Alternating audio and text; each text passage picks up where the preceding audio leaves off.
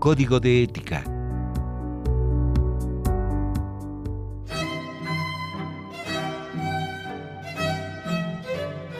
En palabras de Thomas Jefferson, cuando alguien asume un cargo público, debe considerarse a sí mismo como propiedad pública.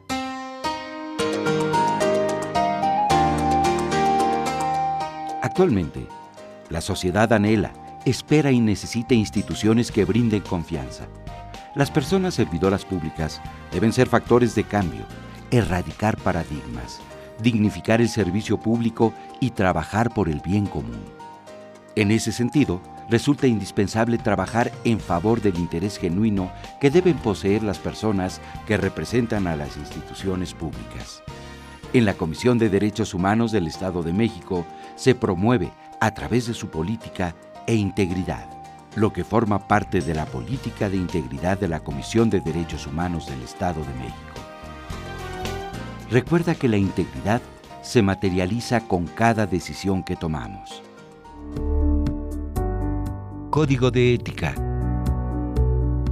Valores del arte del buen vivir para vivir mejor.